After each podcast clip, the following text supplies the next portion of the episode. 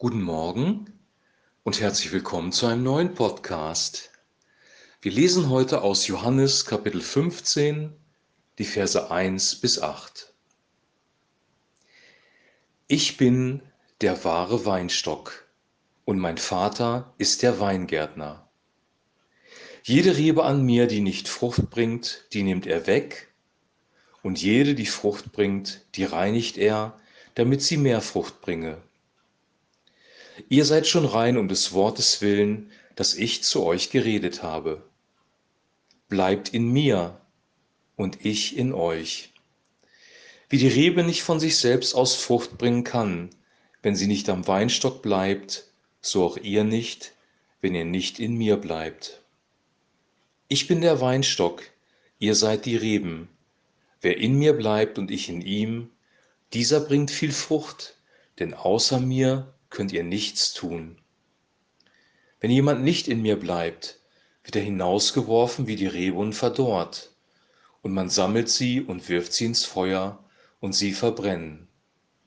Wenn ihr in mir bleibt und meine Worte in euch bleiben, so werdet ihr bitten, um was ihr wollt, und es wird euch geschehen. Hierin wird mein Vater verherrlicht, dass ihr viel Frucht bringt, und ihr werdet meine Jünger werden.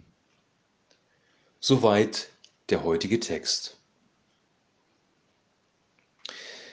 Jesus braucht, gebraucht hier wieder ein Bild und das war den Menschen damals direkt vor Augen, nämlich das Bild von einem Weinstock und von Reben.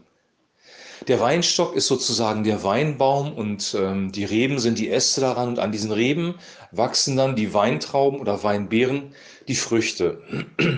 Und wenn der Lebenssaft, die Kraft durch den Weinstock fließt in die Reben hinein, dann bringen diese Reben fast automatisch Früchte hervor, ähm, ohne sich abzumühen. Also die Rebe muss sich nicht abmühen, die Rebe muss sich nicht bewegen, die Rebe muss nicht ähm, von sich aus aktiv werden, sondern die Kraft des Weinstocks fließt durch den Weinstock hindurch in die Reben hinein und dann entstehen am Ende des Tages die Früchte. Dazu sind ähm, zwei Dinge nötig, nämlich einmal Sonne. Die Pflanze braucht Sonne, um wachsen zu können, und die Pflanze braucht Wasser, um wachsen zu können. Und die richtigen Nährstoffe natürlich, die aus dem Boden kommen. Dieses Bild gebraucht Jesus für uns und äh, wenn wir mit Jesus Christus verbunden sind, wenn wir in ihm sind, wie die Rebe im Weinstock, dann fließt die Kraft des Heiligen Geistes von, vom Vater durch ihn zu uns und unser Leben wird Früchte hervorbringen und eine Frucht des Heiligen Geistes wird in Galater 5, Vers 22 genannt. Ähm, da sind zum Beispiel Aspekte genannt wie Liebe, Freude, Frieden, Geduld mit anderen Menschen, Freundlichkeit, Güte, Treue, Sanftmut und Selbstbeherrschung. All diese Dinge, die entstehen durch diese Kraft des Heiligen Geistes, durch den Saft, der durch den Weinstock und die Rebe fließt.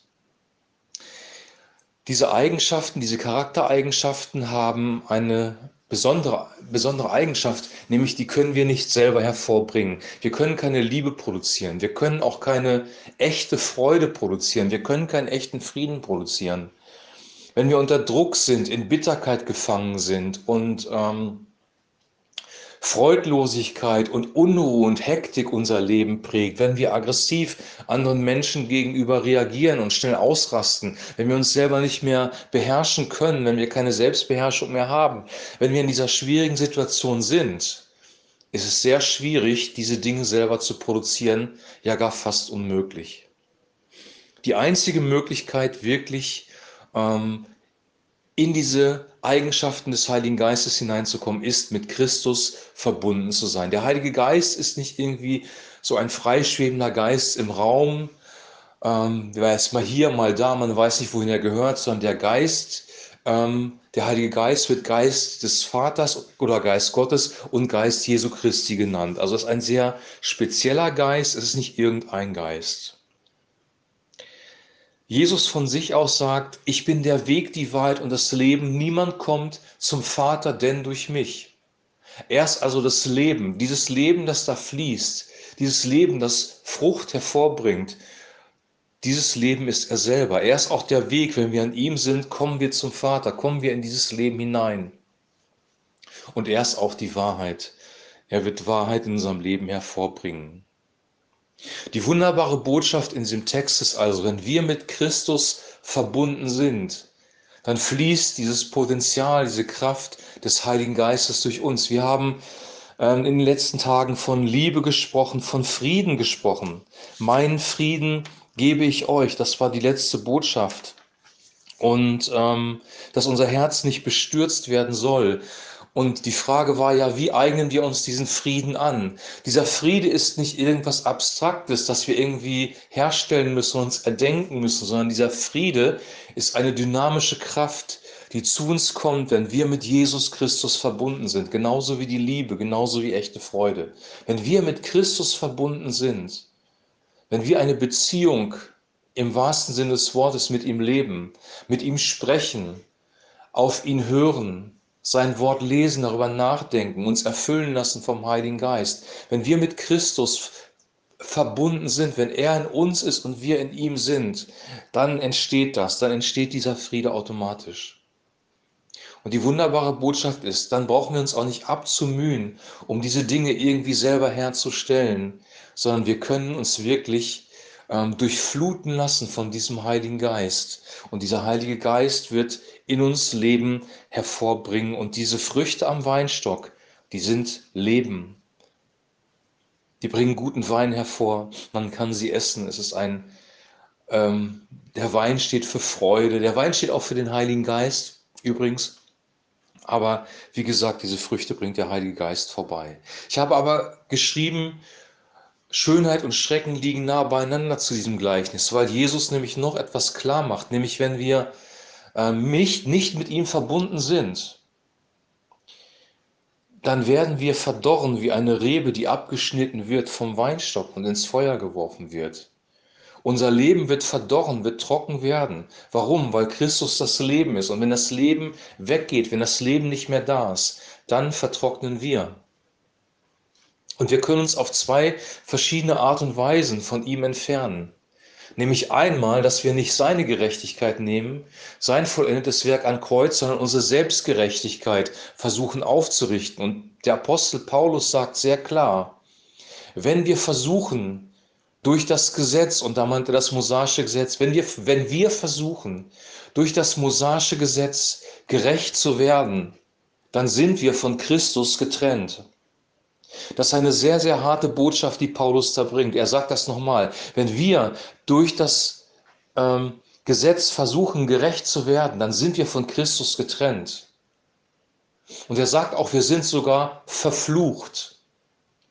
Jeder, der versucht, seine Gerechtigkeit im Gesetz zu suchen, durch das Gesetz gerecht zu werden, er ist von Christus getrennt und er ist verflucht. Er ist unter dem Fluch des Gesetzes, weil der Mensch von sich aus dieses Gesetz nicht einhalten kann. Genauso wenig wie wir Liebe, Freude und Friede produzieren können, können wir das Gesetz Gottes einhalten, weil es ist heilig und die gefallene Schöpfung, der gefallene Mensch kann dieses Gesetz nicht einhalten. Also Gesetzlichkeit ist der eine Weg, von Jesus getrennt zu werden. Und der zweite Weg ist, genau das Gegenteil, nämlich Gesetzlosigkeit, Rebellion gegen Gottes Wort.